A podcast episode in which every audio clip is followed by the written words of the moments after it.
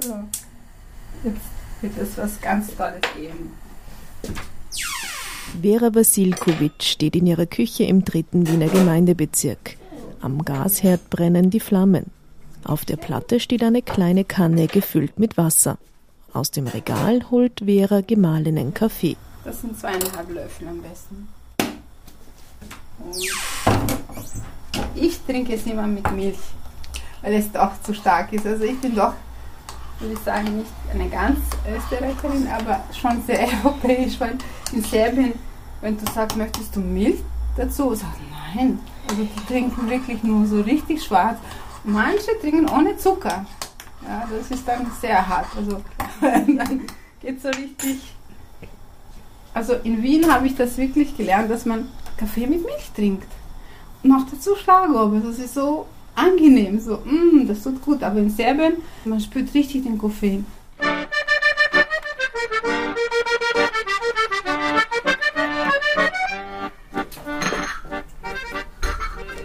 Und jetzt kommt das, dieses berühmte Geruch von Gran-Kaffee.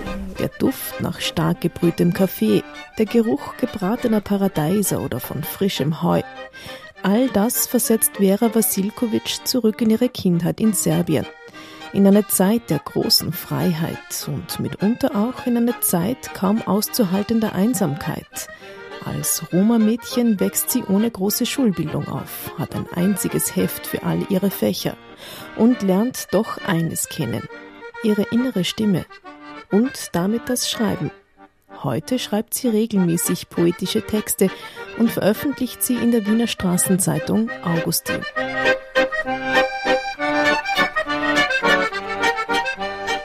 Was wäre meine Kindheit ohne meinen Großvater? Er war das einzige Wesen, welches mir seine Liebe und Anerkennung schenkte. Oft ging er mit seiner Geige in die Stadt Schabats. Dort vor dem Spital strichen seine langen, dunklen Finger kunstvoll über die Saiten und rührende Musik stieg empor. Für viele Passanten war er nur ein alter, schmutziger Zigarren, und für sie war es mehr Betteln als angesehene Arbeit.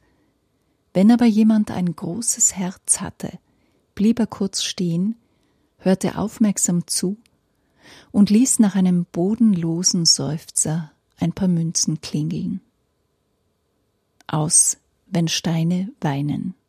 Geboren und aufgewachsen ist Vera Vasilkovic in Tabanovic, einem kleinen Ort in Serbien. Es ist ein sehr, sehr ruhiger Ort. Es ist in der Nähe von Schabac, also gleich acht Kilometer von Schabac. Die nächste Stadt, das ist von Beograd 80, 90 Kilometer, also eine Stunde. Es ist wie Burgenland, es ist eine Ebene, das nennt sich Machwa, ist sehr wasserreich, gute Erde, sehr, sehr, wirklich eine sehr fruchtbare Erde. Und äh, es sind sehr viele, wo ich komme, das war so, also ich bin geboren in einer Siedlung, wo rumänische Roma lebten oder leben noch. Zwar wenige, weil viele sind schon in Hausland in verschiedenen Ländern. Es sind vielleicht nur ein paar Häuser und viele verlassene Häuser, die jetzt dort sind. Leider ist es so fast ausgestorben, diese Kultur. Aber ich komme persönlich von einer Roma-Familie, eine rumänische Roma-Familie. Wir haben nie Roma gesprochen. Wir haben nur Rumänisch gesprochen, obwohl wir Roma waren. Weshalb, weiß ich nicht. Ich denke, dass da mit, mit der Zeit, also auch die Roma damals sehr unterdrückt waren in Rumänien damals. Muss nicht sein, ich vermute. Und die Sprache dann verleugnet haben.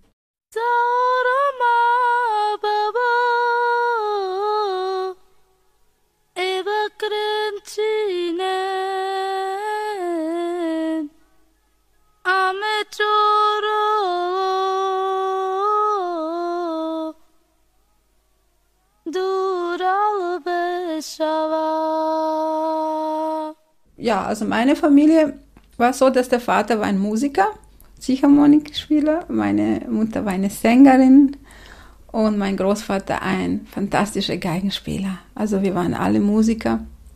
Und ich kann mich erinnern, in, wir hatten sehr wenig, ja, aber wir waren frei. Und wir wurden aufgenommen von den Serben in diesem Ort.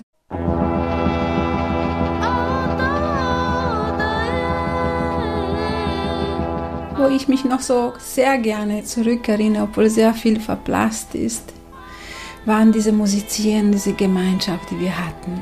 Dieses Lagerfeuer, dieses Träumen, dieses in Augenblick leben und einfach das wenige, was wir hatten, teilen und gemeinsam genießen. Wir hatten wirklich sehr wenig, aber das, was wir hatten, wir haben immer geteilt.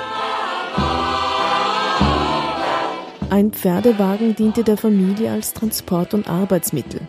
Ihre Familie, das war damals ihr Großvater, ihr Vater und ihre Stiefmutter. Mit ihnen wächst Vera auf. Ihre eigene Mutter ist gegangen, als Vera wenige Monate alt ist. Meine Mutter verließ meinen Vater sehr früh.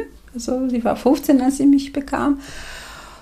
Ja, es war einfach dieses äh, Lifestyle, also dieses Roma müssen als Musiker überleben und was ist da ein Zusammenhang mit, das ist Nachtleben, Alkohol, Exzesse und sie hat dann irgendwie, ist sie dann weg, weil wenn man trinkt, man weiß ja, dass man dann, es ist nicht nur, dass in Vino Verito ist, sondern auch der Teufel. Man sagt ja auch in Serbien gibt es ein Sprichwort, dass Alkohol, wenn das auch so lange steht in der Flasche, auch dann den Menschen wirklich verführt, Dinge zu tun, die nicht schön sind, so wie schlagen oder schlecht behandeln, Kinder, Frau, Vater und am nächsten Tag hat man sich an gar nichts mehr erinnert. Ja, das ist so wie ein anderer Zustand und, und damit müssen wir leben. Mein Vater war ein wunderbarer Mensch. Wenn der nicht getrunken hat, war er wirklich ein fleißiger, verantwortungsvoller Mensch mit äh, Liebe und man hat wirklich Trost gefunden bei ihm. Er hat ein großes Herz gehabt für die Armen, hat immer wieder Leute eingeladen.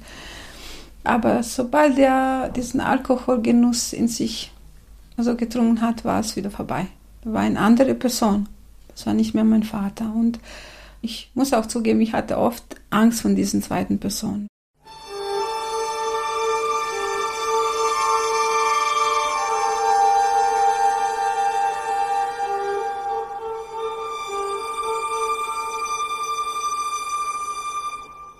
Meistens tat es mir dann sehr weh, wie der Vater mit meinem Großvater umgegangen ist, weil ich bin ja mit meinem Großvater aufgewachsen. Mein Vater war selten da, war immer unterwegs als Musiker.